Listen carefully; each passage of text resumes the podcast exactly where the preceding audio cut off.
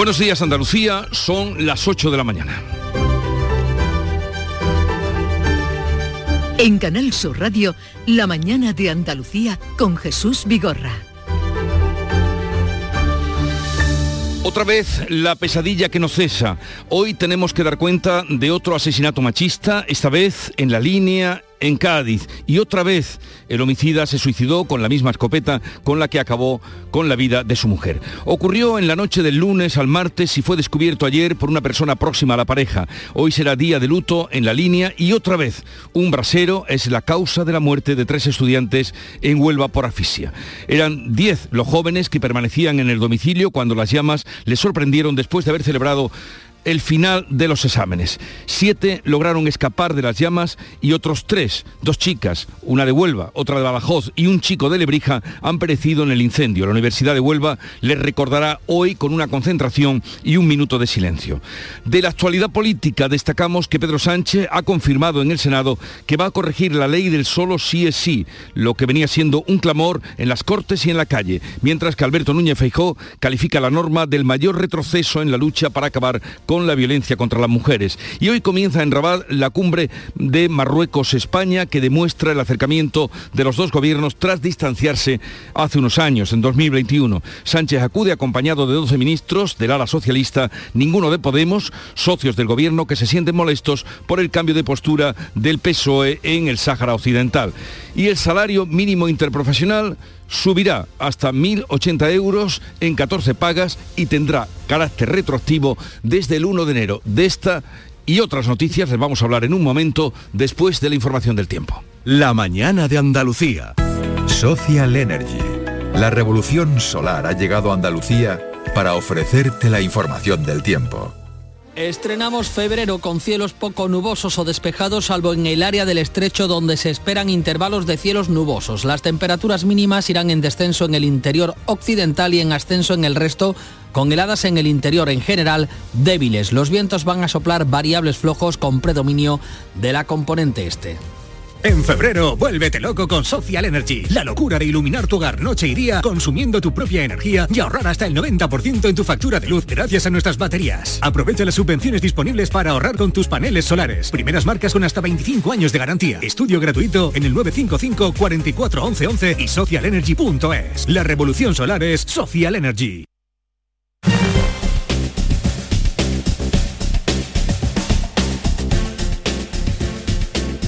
Vamos ahora con la información de la situación del tráfico en las carreteras de Andalucía. Nos atiende desde la DGT Alejandro Martín. Buenos días. Muy buenos días, ¿qué tal? Hasta vamos a encontrar tráfico en aumento en los accesos a los pequeños núcleos urbanos y también a los grandes núcleos urbanos. Destacamos la provincia de Sevilla por la A49 a su paso por Tomares. También estará complicada la SE30 en Puente del Centenario en ambas direcciones. En Málaga, en la A7 a su paso por Calahonda, sentido Marbella. Ya en Málaga capital el acceso a la capital malagueña por la 357 a su paso por Merca Málaga y también hay que destacar en Granada la ronda GR30 a la altura de Zaidín y ronda sentido norte, sentido Jaén.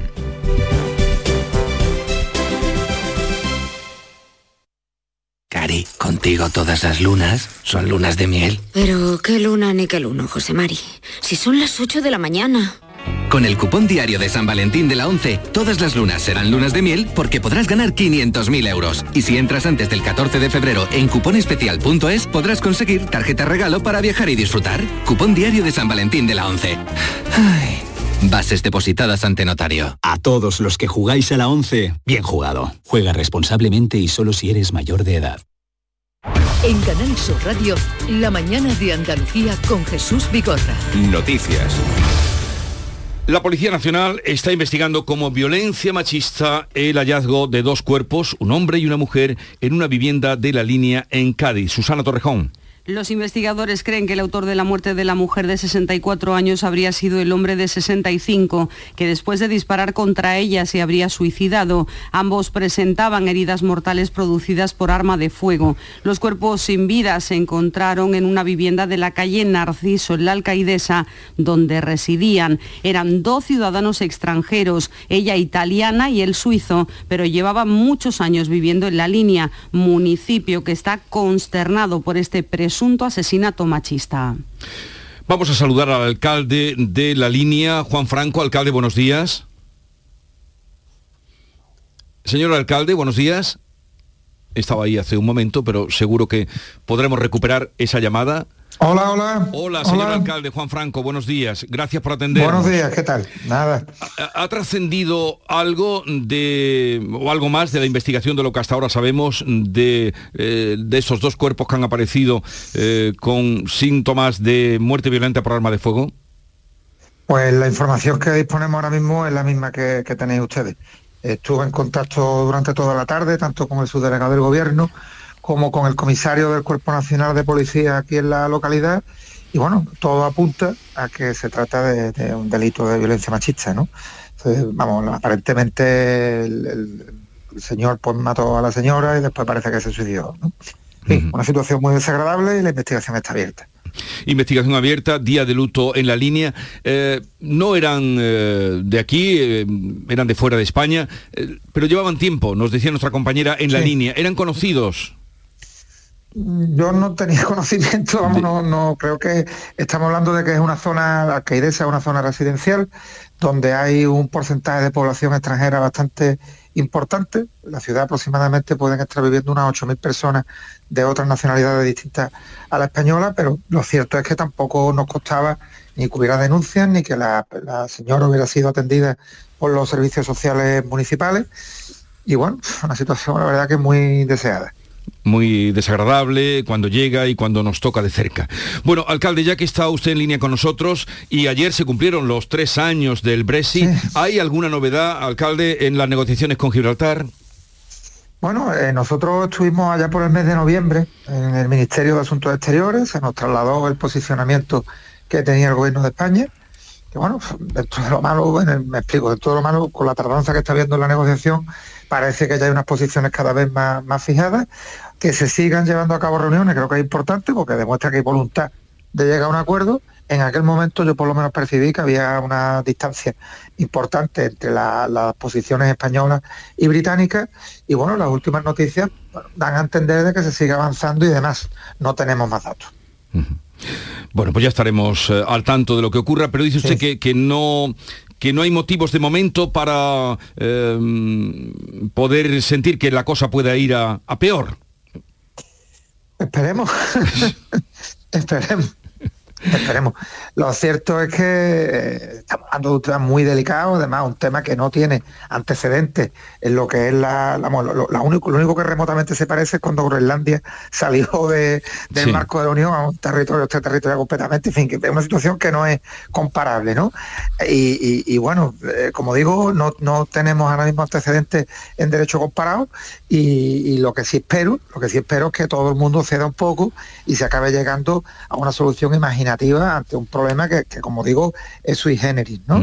Eh, preocupado, lo cierto es que por lo menos cada día que pasa, pues un día más en los que se vive con una relativa normalidad y lo que espero, como digo, es que eh, todo el mundo pues ponga toda la carne sobre el asador y se acabe llegando a un punto de entendimiento donde cada posición, tanto España como Reino Unido, vean respetado en todo lo que cabe en sus pretensiones, sin causar daño al final a la gente de carne y hueso, que son los que están padeciendo unas decisiones de, gran política que les afecta directamente en su día a día. Juan Franco, alcalde de la línea, gracias por atendernos. Un saludo, día de luto, como decíamos, en la línea que demuestra la sensibilidad de esta ciudad eh, con la violencia, contra la violencia machista.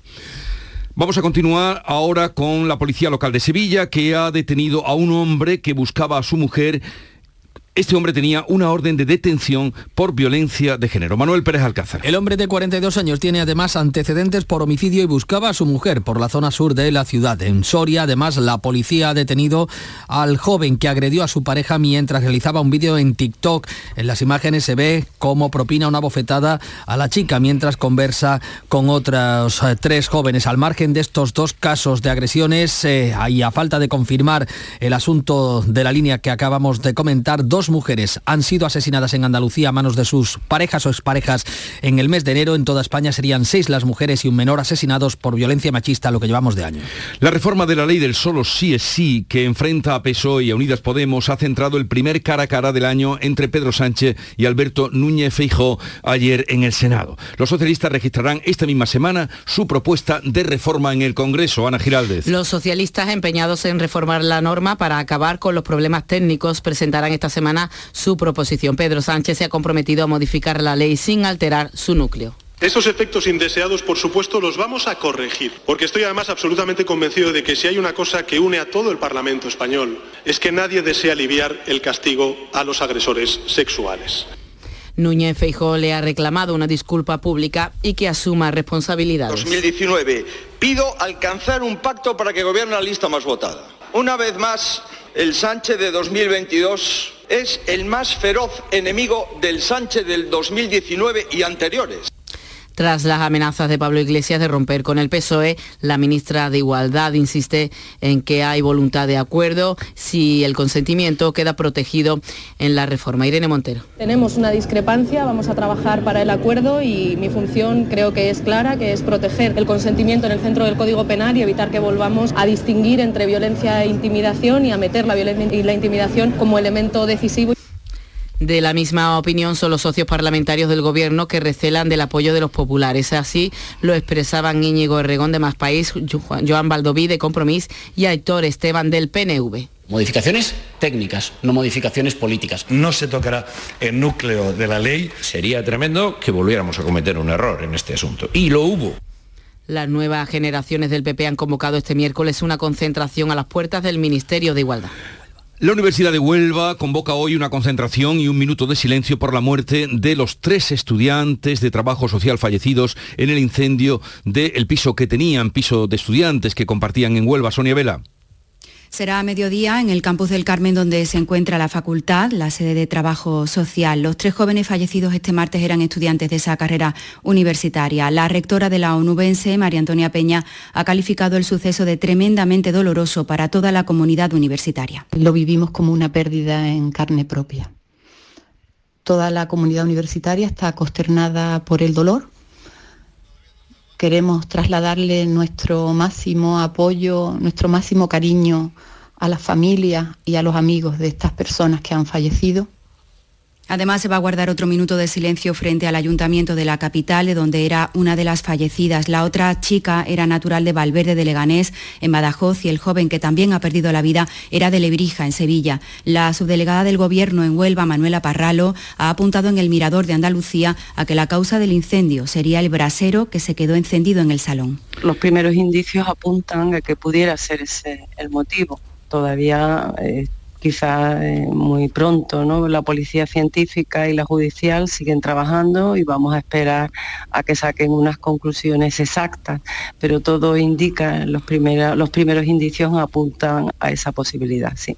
Los otros siete estudiantes que dormían en la vivienda tras celebrar una fiesta al terminar los exámenes resultaron afectados por inhalación de humo. Uno de ellos tuvo que ser atendido en el hospital, pero con lesiones leves. Y por cierto, Jesús, que tenemos que lamentar un nuevo incendio en una casa que nos sobrecoge a esta hora. Una mujer de 37 años ha sido trasladada al hospital Juan Ramón Jiménez por intoxicación de humo tras el fuego originado anoche en una vivienda en la localidad de Gibraleón. Vaya, vaya situación, porque ahora comentaremos también otros incendios que tenemos en Andalucía. Pero vamos a saludar en este punto a Javier Bayo, que es bombero del Servicio de Extinción de Incendios del Ayuntamiento de Huelva. Javier Bayo, buenos días. Buenos días, buenos días. Nos contaba... Eh, dígame, dígame. pero Quería iniciar el día trasladando desde nuestro servicio nuestra más sincera condolencia a la familia y los amigos de las tres, los tres jóvenes que por desgracia ya no están con nosotros. Buenos días de nuevo. Eh, señor Bayo, aquí pasó lo de siempre, usted nos contará ahora, pero por lo que nuestra compañera nos eh, relataba, un brasero. Bueno, como ha dicho la delegada del Gobierno, eh, todos los indicios nos llevan a pensar que sí, pero todavía no tenemos 100% certeza y, todavía no se han descartado cualquier otra, cualquier otra posibilidad, pero casi 100% que sí puede, podemos decir que la consecuencia fue de un brasero. ¿Y, qué pasó eh, para que estos, eh, estas dos chicas y un chico, porque murieron por asfixia finalmente, no pudieran huir de la casa, no pudieran salir de la casa? Eh, mira, generalmente eh, la mayoría, casi el 100, 90, 100% de las víctimas de los incendios suelen fallecer por intoxicación de, humos. Em, ¿Qué pasó? Pues un, cúmulo de circunstancias y de errores que intentamos desde los servicios de bomberos hasta la saciedad de repetir y, que no somos capaces de transmitir. Y en primer lugar es que se dejen de utilizar los braseros de resistencia, ¿vale? Es que estamos cansados de, utilizarlo y esto es lo que nos lleva al mayor índice de incendios mm, de esta, de, sobre estas circunstancias. Eh, ¿Qué pasó? Pues primero que había mucha acumulación de, combustible, eh, se usó el brasero y por descuido, eh, lógico, son jóvenes, se acostaron tarde, eh, hacía mucho frío, eh, ya te digo, un cúmulo de circunstancias, se acostaron y dejaron el brasero encendido, seguramente esto prendió algo de ropa, la mesa camilla, mm, algo de ropa que tendría cercana y poco a poco pues una cosa fue llevando la otra eh, seguramente la inconsciencia les llevó a abrir las ventanas y las puertas o que hizo, alimentaron el incendio más todavía, lo hizo más virulento, porque ya, ya estaba cargado de bastante combustible, eh, si encima al abrirle las ventanas y las puertas lo alimentaron del aire, que es lo que necesitaba para eso eh, vivir, ¿no? Y bueno, y también la circunstancia que se dio en esta vivienda es la distribución de la misma, que el salón que es donde se produjo el motor del incendio estaba justo a la salida de la vivienda y la mayoría de los que estaban allí pernoctando se quedaron encerrados. Gracias a Dios pudieron mm, siete de ellos salir por las ventanas al hueco de patio y salir por la vivienda que era colindante, pero estas tres personas que se quedaron pues no tuvieron esa suerte. Javier Bayo, gracias por estar con nosotros. Ha dejado usted ahí unos apuntes para tener en cuenta y que no sigan ocurriendo. Ya ve, nuestra compañera nos daba sobre la marcha otro incendio que venía casi por las mismas circunstancias. Gracias por estar con nosotros. Un saludo y buenos días. Muchas gracias a vosotros. Gracias. Buenos días. El de Huelva, como decíamos, es el segundo incendio grave en Andalucía en menos de 24 horas a consecuencia de un brasero. Este martes se han declarado otros dos incendios sin víctimas mortales en la provincia de Córdoba. En Córdoba capital, una mujer de 84 años ha sido hospitalizada por inhalación de humos tras el incendio originado en los cables de un radiador de su vivienda. En la localidad de Lucena, una mujer de 55 años ha sido atendida en el hospital de Cabra por inhalación de humo, también por incendio en su cocina. En Sevilla, el hombre herido en un incendio el lunes en el polígono, en el polígono norte sigue estable en la UCI con quemaduras y con fracturas en ambas piernas, ya que tuvo que saltar desde un segundo piso para huir de las llamas. En la segunda, en esta última década del año han muerto, en esta última década, perdón, han muerto en Andalucía 41 personas en 12 grandes incendios ocurridos en domicilios particulares. El portavoz del gobierno, Ramón Fernández Pacheco, ha lanzado una llamada de atención a los ciudadanos por el elevado número de incendios que provoca la calefacción durante el invierno. Y no nos queda más que lanzar un mensaje de cautela, un mensaje de precaución, porque desgraciadamente no es el primer incidente que tenemos en nuestra tierra asociado a las calefacciones, a las bajas temperaturas que estamos viviendo y por lo tanto muchísimo cuidado, muchísima cautela. Y a esta hora damos también cuenta de un incendio forestal que se ha declarado a las 5 de la mañana en Fines, en Almería. Los bomberos del Levante están actuando en la zona. Y recordamos esa última hora de un incendio en Gibraleón, en Huelva, con una persona que ya está ingresada, una persona, una mujer de 37 años también, por motivos de intoxicación. Claro, cabe preguntarse, llegado este momento y después de escuchar al bombero que nos atendía, si no puede haber un control para ese tipo de, braseros o de calefacciones por resistencia si tanta eh, muerte y dolor causan cada año y sobre todo cuando arrecia el frío. La mañana de Andalucía. La vida es como un libro y cada capítulo es una nueva oportunidad de empezar de cero y vivir algo que nunca hubieras imaginado. Sea cual sea tu próximo capítulo, lo importante es que lo hagas realidad. Porque dentro de una vida hay muchas vidas y en Cofidis llevamos 30 años ayudándote a vivirlas todas. Entra en cofidis.es y cuenta con nosotros. ¿Y tú eras Yolanda? No. Josefa. No. Esmeralda. Lucía. Eh, eso, Lucía. En pocas ocasiones la vida te da tantas oportunidades de acertar como este viernes 3 de febrero. Porque llega la lluvia de millones de euromillones, con 100 premios seguros de un millón. Vamos, que toca sí o sí. Además, participas en el bote y el millón, que también toca sí o sí. Euromillones. Loterías te recuerda que juegues con responsabilidad y solo si eres mayor de edad. En cofidis.es puedes solicitar financiación 100% online y sin cambiar de banco. O llámanos al 900 84 12 15. Cofidis, cuenta con nosotros. En Canal Sur Radio, la mañana de Andalucía con Jesús Bigorra. Noticias. El salario mínimo interprofesional va a subir un 8%, ha subido ya un 8% en este año, puesto que eh, tendrá carácter eh, retroactivo. Así se coloca en los 1.080 euros. Pedro Sánchez ha anunciado en el Senado el acuerdo con Yolanda Díaz, el que ha tenido con los sindicatos, pero no así con la patronal. El Consejo de Ministros lo aprobará a mediados de febrero, aunque tendrá efecto retroactivo a 1 de enero. Se van a beneficiar más de 2 millones de trabajadores. Sánchez ha adelantado el acuerdo alcanzado por Yolanda Díaz con los líderes de UGT y comisiones obreras. Díaz destaca que se alcance el 60% del salario medio como marca la Carta Social Europea. Cumplimos ya ahora sí con al menos el 60% del salario medio en el salario mínimo interprofesional, como decía la Carta Social Europea. UGT y comisiones obreras lo consideran un acuerdo histórico. Pepe Álvarez y Unai Sordo. Es una subida que va a permitir que los más de dos millones y medio de trabajadoras y trabajadores a los que va a afectar esta subida tengan un incremento que les permita mantener y mejorar el poder adquisitivo de su salario. Las centrales sindicales lamentan la ausencia de los empresarios. El presidente de la COE, de la patronal, Antonio Garamendi, lo justifica. Que te invito a cenar, pero pagas tú la cena. Y de eso no se habla. Y de eso se nos dice que de eso nada. Esto de vamos a subir los salarios, pero lo subes tú, pero yo no hago el esfuerzo que tenga que hacer en un momento de situación complicada. La COE critica que el Gobierno no aplique a los empleados públicos la subida aprobada del 8%. El presidente de la Asociación de Autónomos, ATA, Lorenzo Amor, advierte por su parte que esta subida pone en riesgo la viabilidad de autónomos y pymes. Oiga, si tan bueno es para el país subir un 8% el salario mínimo, ¿por qué no ha subido el sueldo de los funcionarios un 8%? ¿Por qué lo han dejado en un 3%?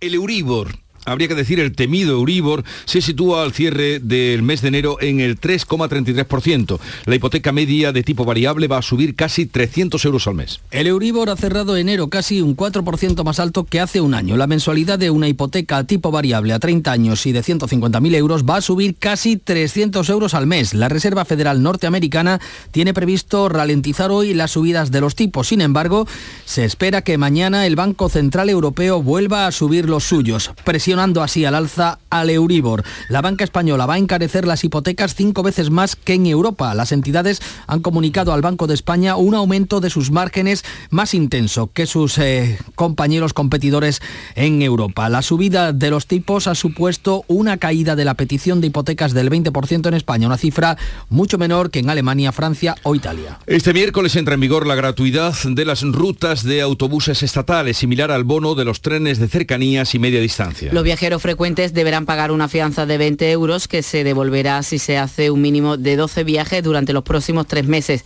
El Gobierno destina algo más de 27 millones de euros a esta medida. Comienza en Rabat eh, hoy la cumbre Marruecos-España al más alto nivel en la que ambos gobiernos escenificarán el deshielo de su relación firmando 20 acuerdos bilaterales. 12 ministros españoles van a acompañar a Pedro Sánchez, ninguno de Podemos. La última reunión entre ambas partes se celebró en 2015 en Madrid. Desde entonces ha habido dos citas frustradas por Marruecos. El ministro de Agricultura, Luis Planas, considera que se ha demorado demasiado. Significa sin duda la confirmación de una etapa positiva, nueva etapa positiva y constructiva en nuestras relaciones bilaterales, basada en el respeto, basada en la confianza mutua y basada en la cooperación, en la que cada uno de los ministros que estaremos presentes vamos a tratar de los temas de la competencia de nuestros ministerios. La cumbre se celebra tras la crisis por la atención en España al líder del Frente Polisario, a la que siguió la entrada masiva de miles de migrantes por la valla de Ceuta con la permisividad de Marruecos. Madrid y Rabat normalizaron relaciones después de que Sánchez apoyara la propuesta de Marruecos para el Sáhara. Y en este escenario, el Ministerio del Interior ha cesado al jefe de la Guardia Civil en Melilla al mes de llegar al cargo. Al parecer, el mando, Jesús Vicente Torresano, había exigido, según fuentes del Instituto Armado, que los guardias en las ciudades autónomas cuenten con un protocolo para actuar en caso de ser agredidos por los inmigrantes en la valla. El juez pide un informe psiquiátrico del autor del ataque con un machete en Algeciras que costó la vida al sacristán de la parroquia de La Palma y heridas a un sacerdote. El juez ha decidido que se realice un estudio forense a Yassin Kanya, el presunto yihadista. Pretende evaluar la existencia de algún trastorno psiquiátrico. Este estudio será clave a la hora de decidir sus imputaciones. Según publica el Confidencial, Marruecos, a través de sus medios afines, ha desmentido que España le pidiera en noviembre la deportación de Kanya, como ayer informaba el Ministerio del Interior. La plataforma Pacto de Convivencia reúne hoy al arzobispo de Madrid y al secretario de la Comisión Islámica de España para mostrar unidad ante el ataque de Algeciras. Finalmente, la subdelegación del Gobierno en Cádiz acepta acudir a la Junta de Seguridad Local que está convocada mañana por el alcalde de Algeciras. Se celebra en Málaga una nueva ronda de negociaciones entre el Reino Unido y la Unión Europea para lograr un tratado sobre Gibraltar después del Brexit. Todo ello cuando se cumplen tres años de que el Reino Unido abandonara oficialmente la Unión Europea. El ministro principal, Fabián Picardo, asume que la roca depende de España para seguir conectada a Europa. Preocupan los 15.000 trabajadores eh, transfronterizos que cruzan a diario la frontera con Gibraltar. El Tribunal Superior de Justicia de la Unión Europea despeja un poco más el camino para que Bélgica entregue a Carles Puigdemont a España. El tribunal da la razón al juez Yarena y advierte a Bélgica de que los países no pueden cuestionar las euroórdenes, aunque establece algunas excepciones, y a esto se agarra Puigdemont para interpretar que su entrega está en vía muerta. Y hoy en esta sentencia se abre de forma muy explícita las opciones para defender nuestros derechos políticos. A la espera de que se resuelva la inmunidad de Puigdemont como eurodiputado y se emita una nueva euroorden, Yarena puede reclamar ya al ex consejero Luis Puig que carece de esta inmunidad. El presidente en funciones del Tribunal Supremo, Francisco Marín, considera que la sentencia es un respaldo al Supremo y a Yarena y duda que puedan denegar una euroorden. La ministra portavoz Isabel Rodríguez valora la idea de que el expresidente catalán rinda cuentas ante la justicia española. La respuesta que se, que se ha dado en esta resolución eh, lo que avala es el ordenamiento jurídico español y eh, lo que parece eh, traducir este, este hecho es que se va a facilitar que el señor Puigdemont pueda rendir cuentas ante la justicia española, como en tantas ocasiones ha reiterado su necesidad también el Gobierno de España. Unos 200 independentistas convocados por la Asamblea Nacional de Cataluña se han concentrado este martes ante el Centro de Convenciones Internacional de Barcelona, en el que el rey ha entregado los despachos a los nuevos jueces. Felipe VI ha señalado la independencia judicial como un baluarte que debe respetarse a nivel institucional e individual y ha recordado que el Estado de Derecho reclama de sus jueces una defensa firme de la Constitución y de la ley. La justicia representa uno de los valores fundamentales de las sociedades democráticas como condición indispensable para la convivencia pacífica. La independencia es, en efecto, la clave de bóveda de vuestra función. Los juzgados se encuentran en riesgo de parálisis tras la primera semana de huelga indefinida convocada a nivel nacional por los letrados de la Administración de Justicia, o sea, lo que entendíamos por secretarios judiciales. En Sevilla se han suspendido más de 500 juicios y más de 1.000 en Málaga. Estas suspensiones se suman al freno que la ausencia de los antiguos secretarios judiciales para otras actuaciones como embargos, notificaciones, lanzamientos, cobros y pagos están provocando. Los agricultores del Levante de Almería han recibido menos agua de la que esperaban para riego este mes. Las comunidades de regantes se plantean la posibilidad de recibir más agua de trasvases como el del Ebro, que abandonó por cuestiones políticas. María Jesús Recio.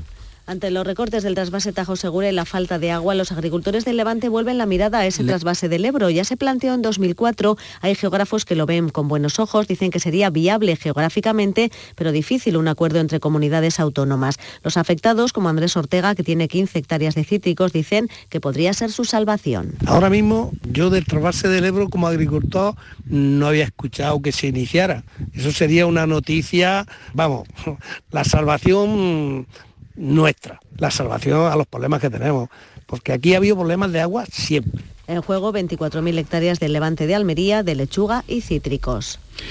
Y el Consejo de Ministros ha aprobado ayudas para la compra de fertilizantes agrarios por valor de 300 millones de euros. Unas subvenciones de las que se van a beneficiar 250.000 agricultores. Los fertilizantes han duplicado su precio desde que comenzó la guerra de Ucrania y eso ha influido en la subida de los alimentos. Con esta medida se persigue su abaratamiento. El Papa ha condenado con duras palabras el colonialismo económico, ha dicho, de los países ricos en su visita a la República Democrática del Congo. En su primer discurso en el país, donde permanecerá cuatro días antes de ir a Sudán, también ha defendido que África no es una mina que explotar ni una tierra que saquear. Basta sofocar el África. Quitar las manos de África.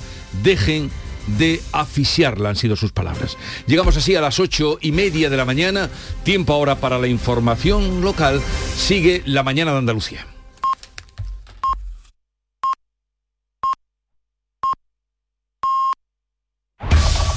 En la mañana de Andalucía de Canal Sur Radio, las noticias de Sevilla.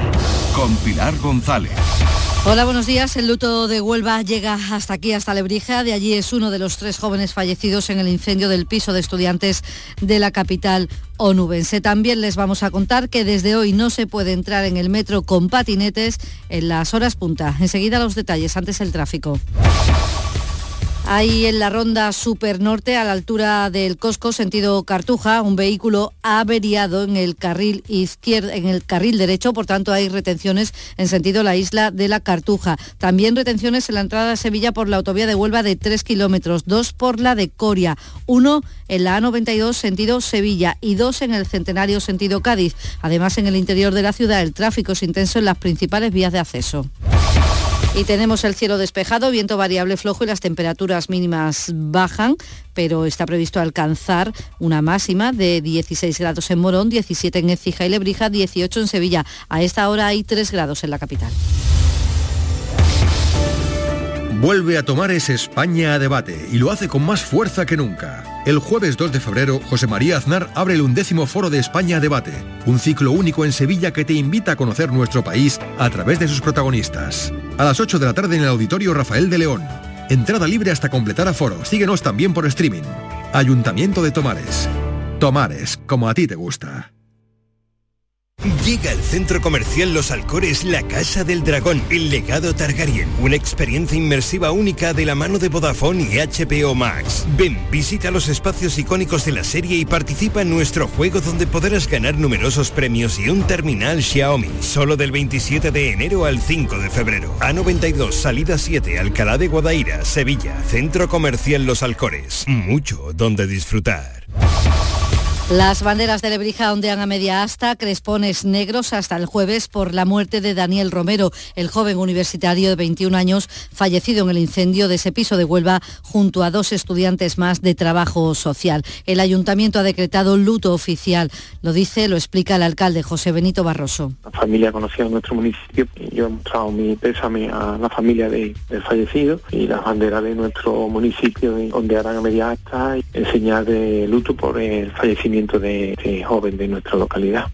Continúan el Virgen del Rocío en situación estable en la UCI el hombre herido en el incendio de su vivienda en la calle Moguer del polígono norte tiene quemaduras y además fractura de piernas tras caerse por la ventana de un segundo piso tras poner a salvo a sus hijos. La policía local de Sevilla ha detenido a un hombre de 42 años interceptado en plena calle cuando a las 7 de la mañana buscaba a su esposa de la que tiene una orden de alejamiento. Además tiene antecedentes penales por homicidio. En la carretera un motorista de 66 años ha muerto tras chocar con un coche en el polígono Estore. Desde hoy está restringido el acceso de patinetes eléctricos en el metro en horas puntas los días laborables, desde las 7 y media hasta las 9 y media de la mañana, desde la 1 y media hasta las 3 y media y de 6 y media a 8 y media. Eso sí, se puede entrar si los meten en bolsas, aunque esto genera críticas nosotros tenemos que pensar que el incendio es una fiera y que nos persigue. Entonces vamos a intentar cerrar todas las puertas de trasnocha para que no nos alcance el incendio. Si la puerta es la de la vivienda, yo cojo mi llave, salgo fuera y la cierro. Y bueno, este es el suboficial de bomberos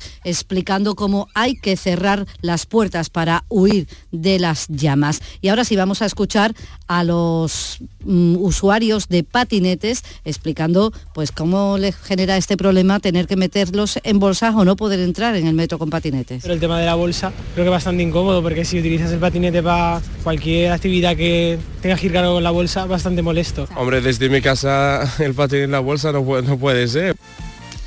Vamos ya con el deporte. Nuria Gaciño, buenos días. Buenos días. Está previsto que el último refuerzo del Betis, que se cerraba ayer en el último día de mercado, el delantero Ayoce, llegue hoy a Sevilla, hoy que su nuevo equipo recibe a las 9 de la noche al Barcelona en partido liguero que fue aplazado en su día por la Supercopa de España. El delantero llega cedido hasta final de temporada sin coste por el Leicester inglés. Donde no hubo movimientos en el cierre de mercado fue en el Sevilla. Hoy está previsto que a la una de la tarde el director deportivo Monchi haga balance de las incorporaciones invernales o Campos, Badé, Brian Hill y Pap Gay. Gracias, Nuria. Unidas Podemos va a llevar al Parlamento Europeo el problema de los continuos cortes de luz que sufren algunos barrios de la capital. Además, reunión hoy para intentar cerrar detalles para la constitución de la Agencia Espacial en Sevilla. A esta hora menos 2 grados en Estepa, 3 en la capital.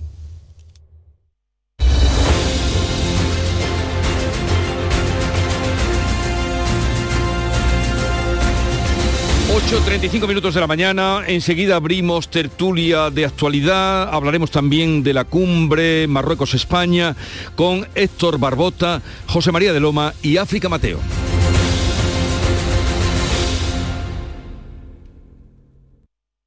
En esta vida puedes ser uno más, o ser inolvidable, o genuino, o único, o realmente auténtico porque puede ser uno más o ser tú mismo.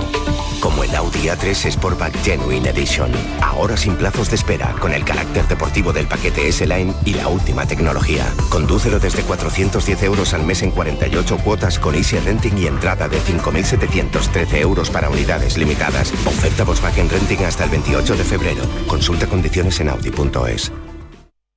El Betis sigue aspirando a jugar la Champions. Bueno, es, es una de las cosas a las que creo que tenemos que aspirar, sabiendo la dificultad que tiene. El fútbol siempre te da una segunda oportunidad y este miércoles llega el partido aplazado por la Supercopa de Arabia en el Benito Villamarín, Betis y Barcelona. Vívelo desde las 9 menos 20 en la gran jugada de Canal Sur Radio con Antonio Caamaño. Más Andalucía, más Canal Sur Radio. Buenos días. En el sorteo del Eurojackpot de ayer, la combinación ganadora ha sido 20, 21, 30, 41 y 43. Soles 10 y 11.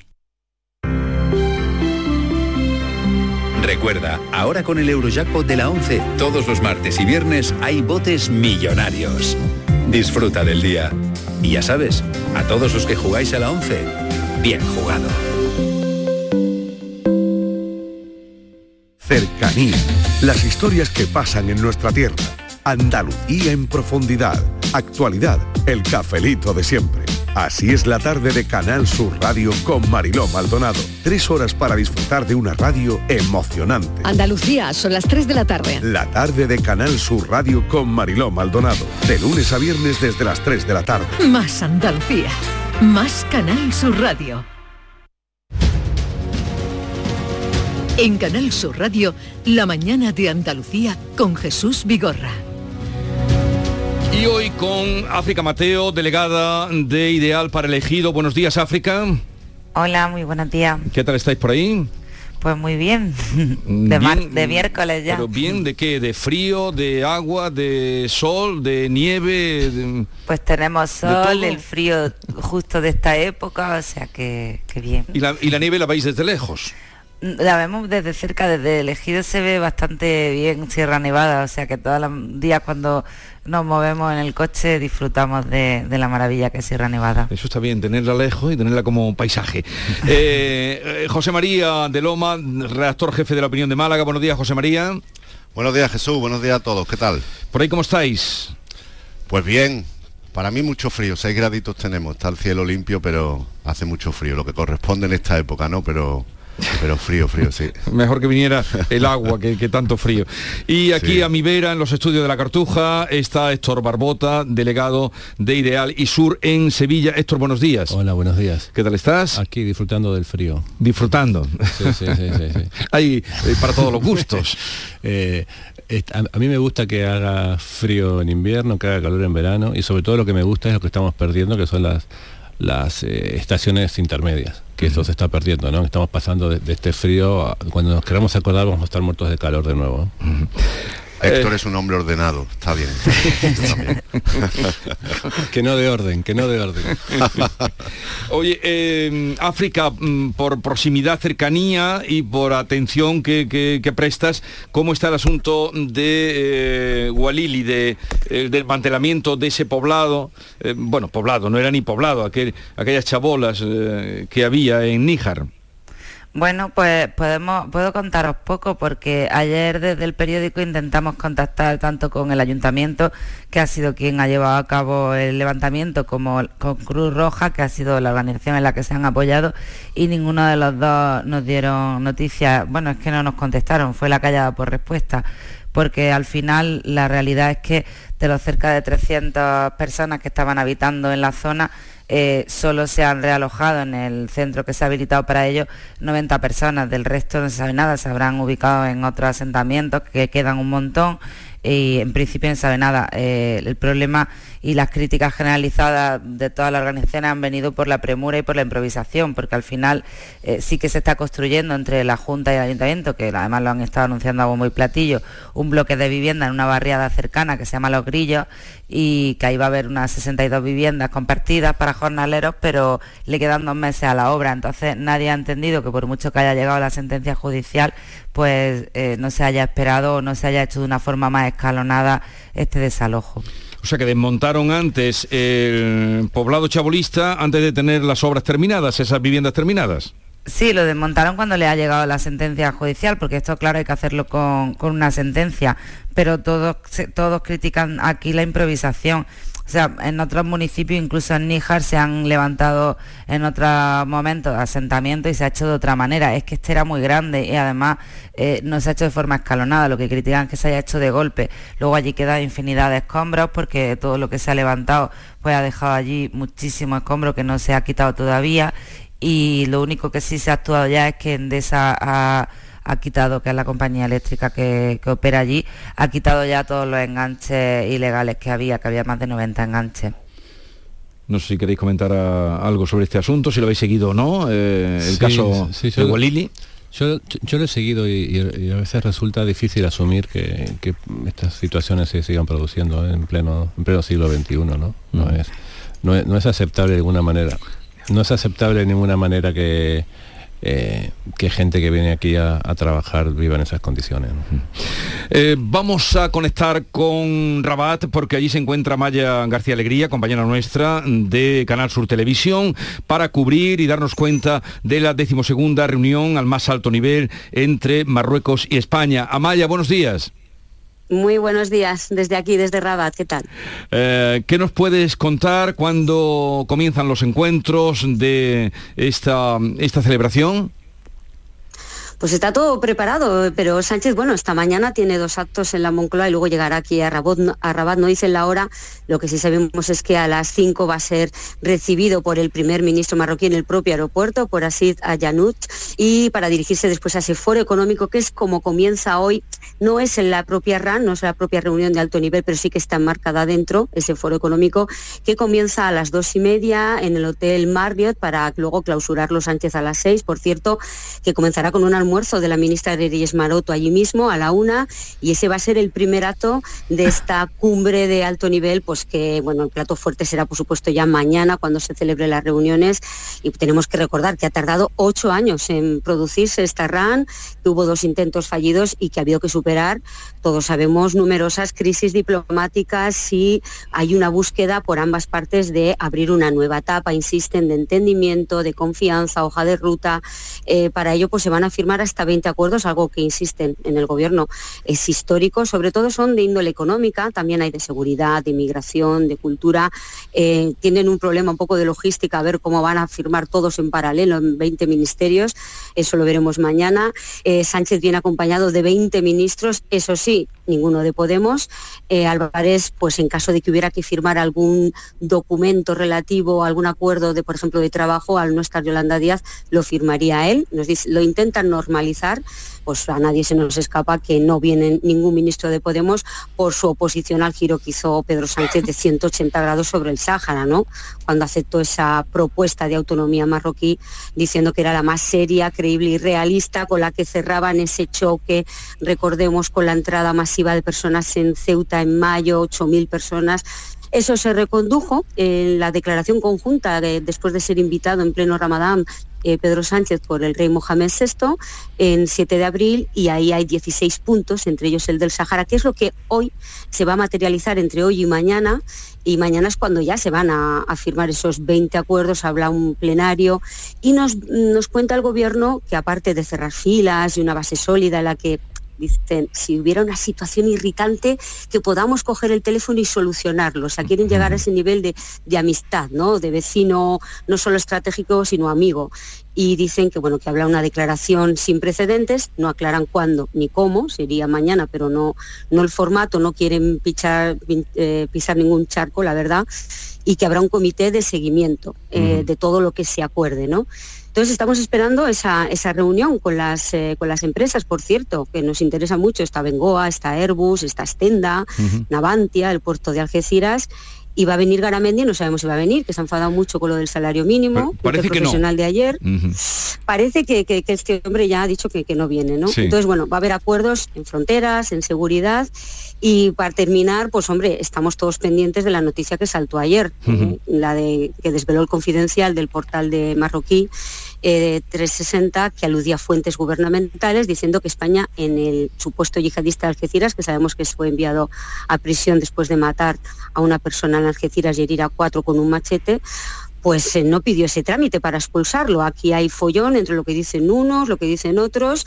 Eh, veremos porque entre los ministros que llegan hoy está Marlasca. Y intentaremos preguntar y veremos también si al final hay recepción del rey Mohamed VI a, a Pedro Sánchez. Eso en manos de la Casa Real marroquí, así que tenemos eh, tela que cortar. Desde luego, desde luego que has hecho ahí un programa eh, que seguiremos y que tú nos irás desvelando y desgranando. Eh, que tengas una buena estancia, trabajo no te va a faltar y ya nos irás contando. Amaya García, un saludo. Gracias, un saludo. Adiós, adiós.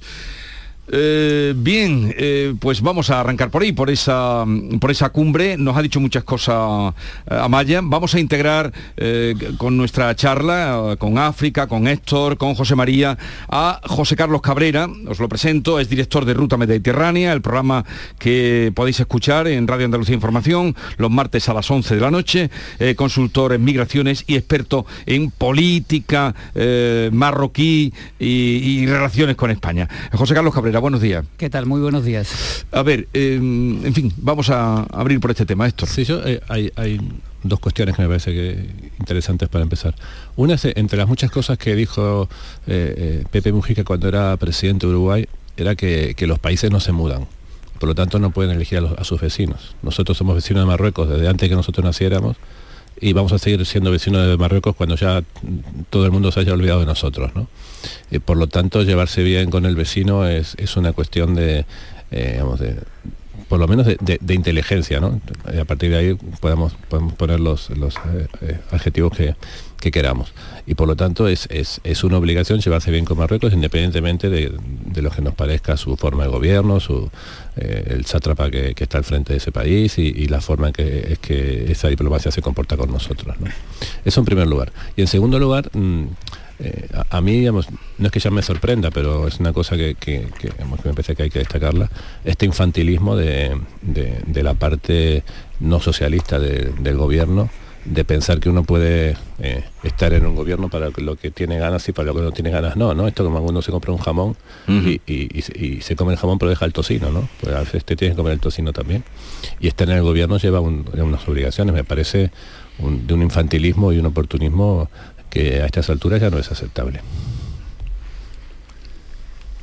Sí, yo por, por ahondar más en lo que en lo que ha dicho Héctor, en lo de que somos vecinos, evidentemente, pero es que además se nos olvida, y también en la responsabilidad institucional que comentaba, eh, se nos olvida que, que también tenemos un mandato de la Unión Europea y es que de todos los países del norte de África, la Unión Europea ha decidido que, o, cree o entiende que con el que mejor podemos entendernos y al que se puede tener de aliado en toda esa zona es a Marruecos. Entonces esto no es una decisión ni siquiera eh, unilateral del Gobierno de España, es que la Unión Europea también ha apostado en este caso por, por Marruecos como, como país, eh, como tercer país de entendimiento, aparte de que eh, somos el, primer socio comercial de, Marruecos, que esto también es importante, por eso hablaban de tantas empresas que van a estar en esta cumbre. Entonces todo hay que tenerlo en cuenta, no es lo que nos guste, sino lo que debemos de hacer. Hombre, sobre todo, eh, y ahondando en esa línea, eh, sobre todo porque las relaciones también de Marruecos con Francia no están tampoco en su mejor momento, después sobre todo de, del trasfondo ¿no? de, todo, todo lo que parece que suscita ese espionaje eh, al Parlamento Europeo. Lo que está bien claro con la reunión de alto nivel es que, bueno, parece ser que esta reunión que nació en el Tratado de Amistad y Buena Vecindad del año 91 y que tenía la vocación de, repetirse anualmente, pues desgraciadamente en 31 años solo, solo se ha hecho 11 veces, es decir, no, llegamos ni una vez cada tres años y, en los últimos años, como bien se ha dicho, pues hace 8 ¿no? que no se hace, por lo tanto... Bueno, pues yo creo que es un termómetro de cómo están nuestras relaciones en los últimos 30 años con Marruecos y que ojalá a partir de este momento pues desde luego vaya en otra sinergia ya que efectivamente es un socio capital no solo los intereses eh, nacionales sino los intereses de la Unión Europea. Habida cuenta por otro lado que en, los, que en el último mes Italia se ha acercado muchísimo a sus relaciones personales con Argelia y con Libia. Entonces bueno España tiene la oportunidad de ser ese socio capital protagonista ahora mismo en las relaciones con Marruecos. Mm. Sí, bueno, la, geografía es lo que condiciona la política exterior de los países. Nos tenemos que entender, entender queramos o no, con, con Marruecos, que además es un pueblo amigo del español, ¿no? Y así hay que considerarlo. Lo que pasa es que con Marruecos lo que se ha hecho muchas veces es sobrellevarlo. O sea, Marruecos se sobrelleva.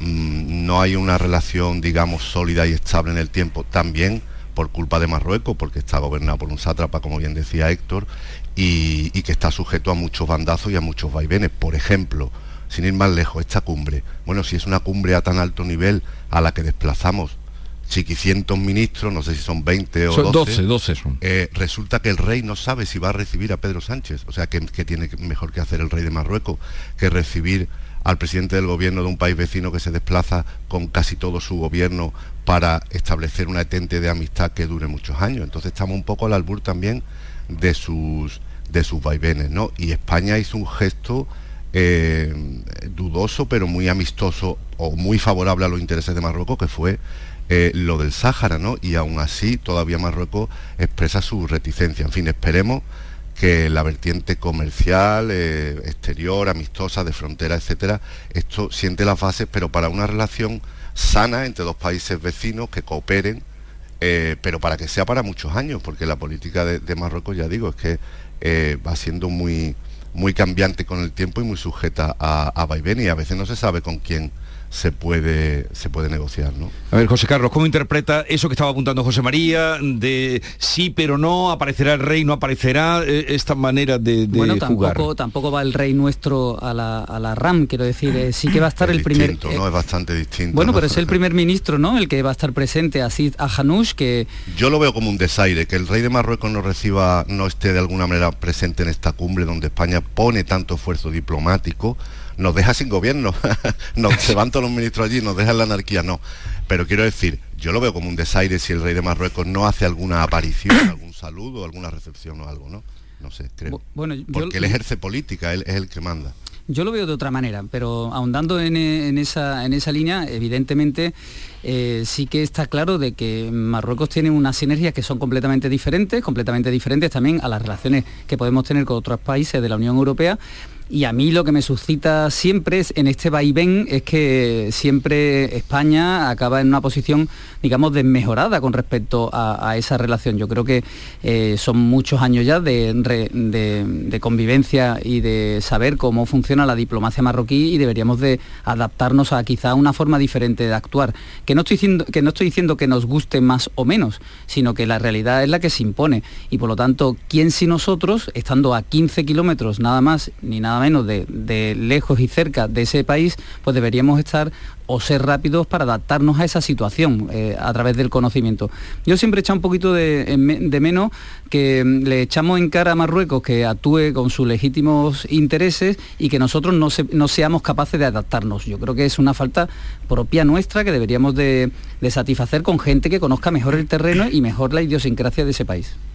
De todas, maneras conviene adaptarse a sus usos, lleva razón José Carlos, pero sin perder de vista que, que ellos se rigen por otros códigos que no son democráticos, quiero decir también a veces hacer el juego a lo que no es una democracia, pero bueno, es verdad que hay que primar, hay que adaptarse, las relaciones exteriores marroquíes son muchas veces muy taimadas, muy, muy lentas, no, no responden a los parámetros culturales de Europa, es muy respetable, pero no hay que perder de vista, bueno, mm, digamos que la Unión Europea y España son, son democracias y en Marruecos pues muchas veces eh, además ponen a veces exigencias sobre la mesa que atañen a los derechos humanos como un régimen con mucho déficit democrático que son. ¿no?